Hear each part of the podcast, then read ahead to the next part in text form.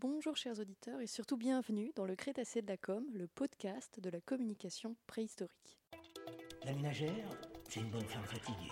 C'est out of mode complet les pins, on peut pas. Si les gens ils voient ça. Oui, mais les gens. Franchement, un truc déjà évident, c'est une femme nue. Le Crétacé de la Com. Tu pousses le bouchon un peu trop loin. L'heure n'est plus à la réclame, aux affiches publicitaires ni aux petites annonces rudimentaires cachées au fin fond d'un journal. Elle n'est pas non plus aux médias traditionnels, excite la radio, la télévision. Et longue vie aux réseaux sociaux qui ont favorisé l'émergence d'une communication dite digitale. Comment faisait-on de la communication il y a quelques années? Comment la faire aujourd'hui et par-dessus tout? Comment ne surtout plus la faire demain? C'est le cœur de ce tout premier épisode inaugural du Crétacé de la com.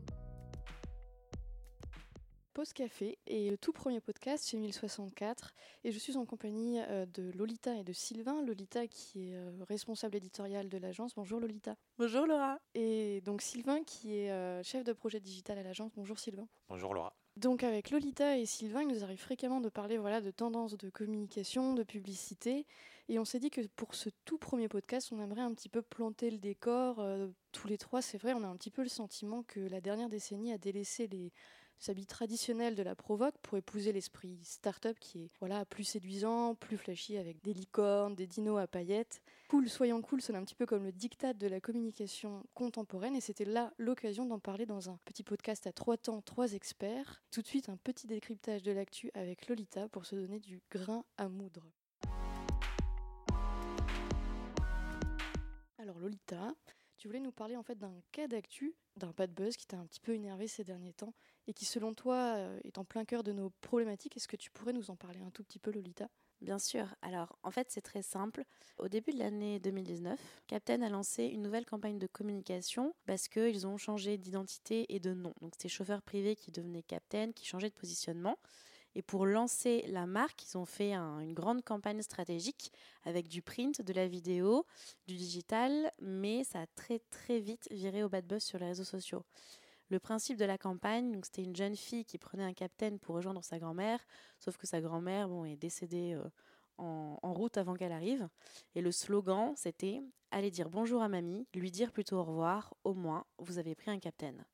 Donc ici, la valeur que défend la marque, c'est qu'avoir recours à son service apporte du bonheur, même si le message n'est pas très très évident. C'est pourquoi chauffeur privé devient Captain. Non, Captain. Ouais, Captain, c'est mieux.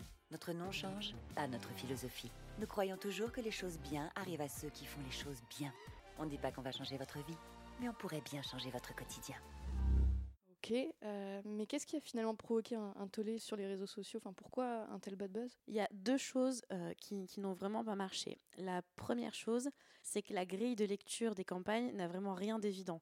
Le slogan est hyper compliqué à décrypter, notamment pour une autre de leurs déclinaisons de la campagne qui montre Paris sous la pluie, la tour Eiffel et un capitaine, avec toujours la même phrase, au moins vous avez pris un capitaine. Donc le message sous-entendu, là encore, c'est un touriste qui se retrouve coincé sous la pluie et qui ne profite pas du monument, mais franchement, il faut vraiment avoir un petit peu d'imagination pour, pour le décrypter. Et la deuxième chose, c'est que Captain s'essaie à l'humour. Mais ça ne fonctionne pas très bien. En essayant de jouer la carte de l'impertinence, il tombe très très vite dans la provocation avec un lieu commun sur une femme infidèle surprise par son mari, ou encore des clichés à la pelle sur un personnage censé incarner la communauté LGBT.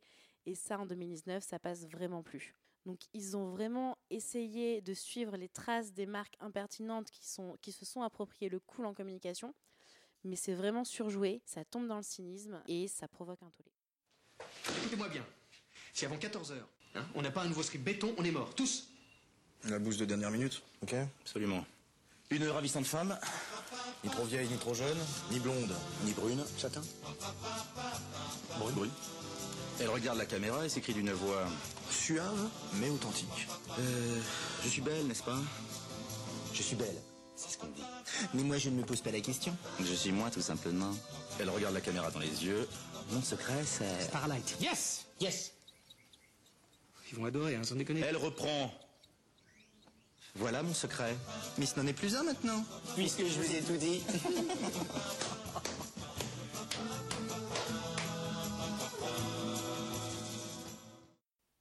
que vous avez entendu est un extrait de 99 francs. Et ici, Lolita, on est en plein dans ce que tu disais, c'est-à-dire l'impertinence et la provocation. Parce que c'est vrai que la provocation était un leitmotiv publicitaire depuis les années 80 et peut-être jusqu'au début des années 2010. Parce qu'en réalité, voilà, la, la, pub choquait et ça ne choquait personne. Elle était trash, elle était insoutenable, horrible. En fait, euh, il y a encore 10 ans, on pouvait presque dire que le choc c'était chic, quoi.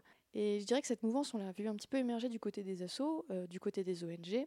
Et Choqué, c'était un petit peu l'occasion de réaliser une prise de conscience citoyenne. On choquait pour sensibiliser, on provoquait aussi pour culpabiliser. On a tous en mémoire euh, des affiches, par exemple, d'action contre la faim, qui vont mettre en scène des corps d'enfants dénudés, des corps d'enfants faméliques, peut-être même celles de Greenpeace avec des léopards qu'on décapite en safari.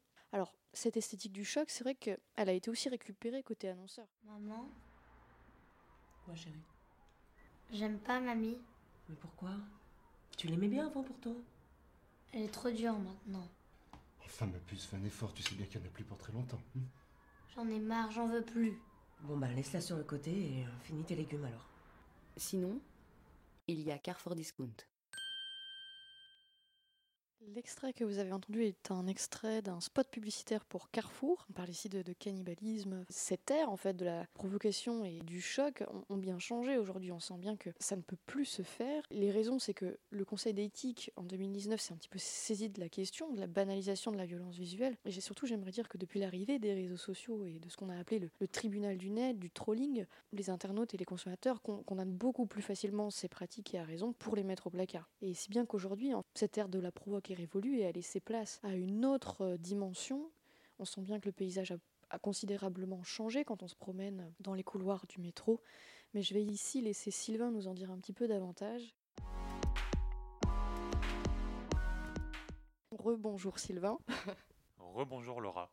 Alors Sylvain, j'aimerais un peu te poser la question, qu'est-ce qui selon toi dans notre façon de faire de la communication aujourd'hui a complètement changé par rapport justement à cet art très provocateur, très impertinent d'hier? Eh bien, je crois que la principale révolution s'est faite avec la démultiplication des canaux. En fait, on voit bien qu'avec le numérique, euh, les supports de com et les médias se sont multipliés. Mais à cause de ça, on a très vite assisté à une saturation de l'espace publicitaire, avec du coup un consommateur qui voit la pub plus comme une pollution visuelle qu'autre chose. Et dans un second temps, on a aussi eu la démocratisation du smartphone qui a indéniablement rajeuni les sites. Du coup, au niveau des marques, on a rapidement eu cette injonction à sortir impérativement des anciens modèles qui étaient soit basés sur la provocation, soit basés sur de la com un peu trop institutionnelle.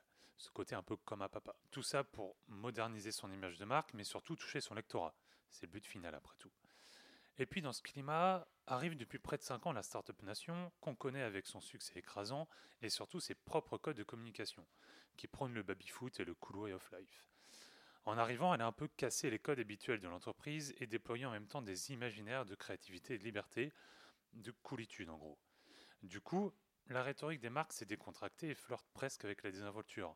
On va essayer de cultiver l'art du décalage avec humour. En fait, avec tout ça, le principal défi des marques d'aujourd'hui, c'est tout simplement de devenir le cool kid, euh, de projeter une image attractive, cool et sympa, et en même temps originale par son contenu, son ton et son identité visuelle. Par exemple, on peut citer Undies, qui est devenue la marque de cool lingerie, et on a aussi euh, par exemple, hein, qui fait des pulls de Noël. Mais le problème, c'est que ça a l'air facile alors que ça l'est pas vraiment. Du coup, on se rend compte que toutes les marques ne savent pas le faire, et on l'a vu juste avant avec Captain. Alors je suis euh, entièrement d'accord avec ton analyse et du coup Lolita, je me tourne vers toi parce que tu es toujours pleine de bonnes ressources et d'ingéniosité et je me demandais comment on fait en fait Lolita pour, pour faire du cool sans tomber dans la provoque et qu'est-ce que tu aurais des, bonnes pratiques à, à, nous enseigner Lolita? Alors, en matière de communication, oui, il y a un très très bon élève euh, qui est Frishti, donc une marque de prêt-à-manger homemade et très healthy qui a voulu sortir de la masse et donc qui a créé des opérations marketing euh, très très impactantes, notamment une campagne d'affichage sauvage devant l'Elysée avec le slogan Pour Emmanuel qui choisit toujours le cordon bleu à la cantine. Leur marque de fabrique, c'est l'impertinence. Euh, dans une de leurs campagnes d'ailleurs, ils écrivent noir sur blanc pour tous ceux qui trouvent que 21 euros la pizza tiède qu'on mange en slip, c'est un peu gonflé. Donc vraiment, ce qui les caractérise, c'est l'authenticité, euh, l'humour, la sympathie. Et en fait, il parle à tout le monde. Donc, il, il, provoque vraiment une identification auprès du grand public. Euh, et ils reprennent en plus de ça les codes graphiques du moment avec une esthétique un peu Instagram. Donc ils ont vraiment tout compris sur le côté cool de la communication et ça fonctionne très très bien. Alors c'est sur ces bons conseils et sur ce bon élève à suivre que nous vous laissons. Chers auditeurs, on se retrouve dans deux mois pour évoquer une question peut-être un peu plus piquante. Euh, il s'agit euh, de la génération milléniale, génération digital native, génération fourre-tout. On vous en dit plus dans deux mois et en attendant, je vous remercie et je vous dis à très bientôt.